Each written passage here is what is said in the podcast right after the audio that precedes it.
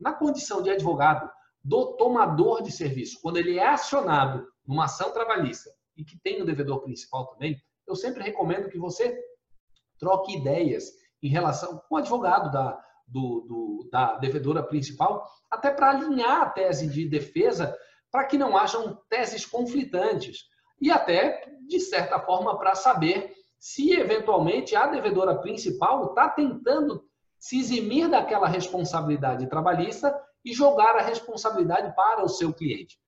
Até porque, se isso acontecer, a sua linha de defesa precisa ser diferente, porque você não tem que se preocupar apenas com o reclamante, você vai passa a se preocupar também com a primeira reclamada ou a devedora principal que está tentando se eximir da sua responsabilidade, jogando, tentando jogar a responsabilidade para a empresa tomadora de serviço. Então, eu acho sempre recomendável que você tenha a linha, a estratégia, a tese de defesa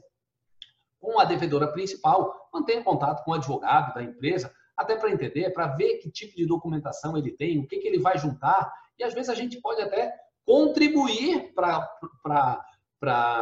a empresa, para a devedora principal, numa tese que eventualmente o advogado não está percebendo um caminho que poderia ser a solução do processo ali, está tomando. Então, eu acho recomendável que se troque figurinhas, troque informações para que as defesas sigam um caminho ali conjunto, cada qual com a sua responsabilidade, a devedora principal com a sua obrigação principal e o seu cliente, a tomadora de serviços, com a sua responsabilidade subsidiária, mas acho interessante para que as teses sejam ali convergentes no sentido de demonstrar que não haveria, não havia nenhuma é, sonegação de direito trabalhista daquele empregado.